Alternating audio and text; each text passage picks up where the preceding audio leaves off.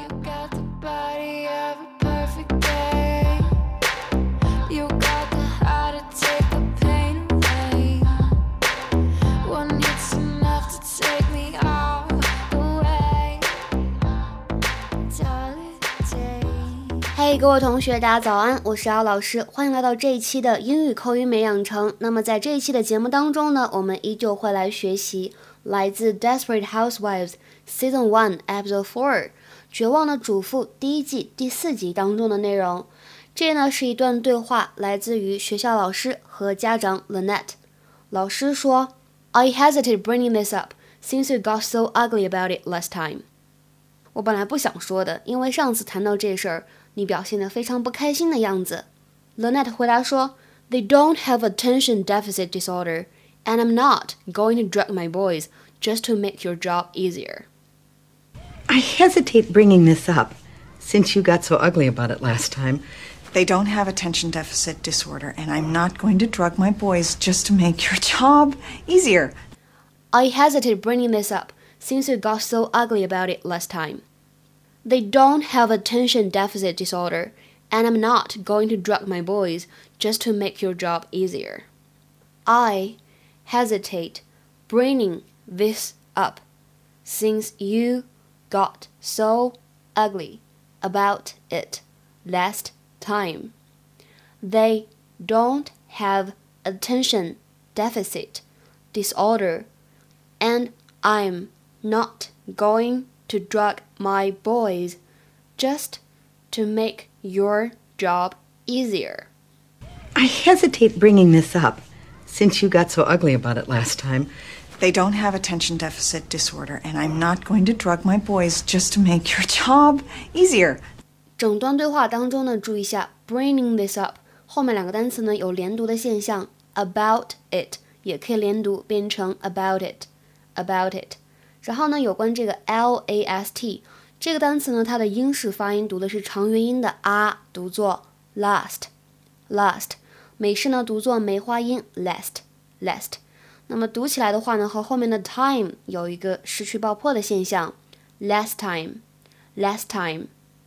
整句话当中的否定词 not 在这里呢需要重读来强调。just to 当中呢也有一个失去爆破的现象，just to。 Obviously, they will be punished for this severely. I hesitate bringing this up since you got so ugly about it last time. They don't have attention deficit disorder, and I'm not going to drug my boys just to make your job easier. I'd rather change teachers. The boys are in my class because I'm the only teacher who can handle them. What if we separate the twins? Put them in different classes. They're much calmer when they're not bouncing off one another. 在刚才这段视频当中呢，讲三个语言点。首先，什么叫做 get ugly， 或者呢 turn ugly？除了我们字面上表示的这个变丑的含义以外，在这里呢，实际上指的是 become unpleasant and threatening or violent。当然，刚才这个对话当中肯定就指的是我谈到这事儿，你就怎么样呢？不开心，你就不高兴，become unpleasant。那我们来看一下下面这个例句。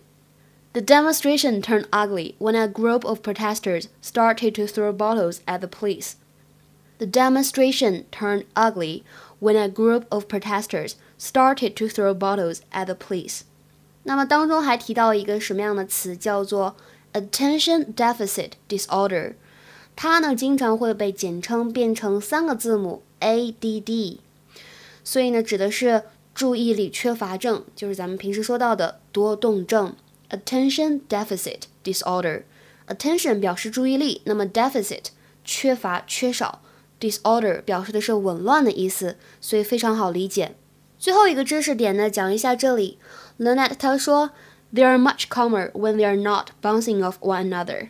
他们不待在一起就会安分很多。那么什么叫做 bounce off？注意一下这个 bounce 当中有一个非常夸张的双元音。If you bounce something off someone, you tell someone about an idea or plan in order to find out what they think of it. 如果用到这样一个短语 bounce something off someone，就表示的是呢，你告诉一个人你的想法或者计划，然后呢想听听他的建议。所以呢，在这样的上下文环境当中，就可以说他们两个呢，这双胞胎兄弟俩不凑在一起瞎琢磨、瞎讨论，就会安分很多。今天的话呢，请同学们尝试翻一下下面这个句子，并留言在文章的留言区。这个句子呢比较简单，但是希望大家能够组织好汉语的表达。Can I bounce a couple of ideas off you? Can I bounce a couple of ideas off you? Can I bounce a couple of ideas off you? 什么意思呢？欢迎各位同学的踊跃留言。我们周末的新闻节目再会。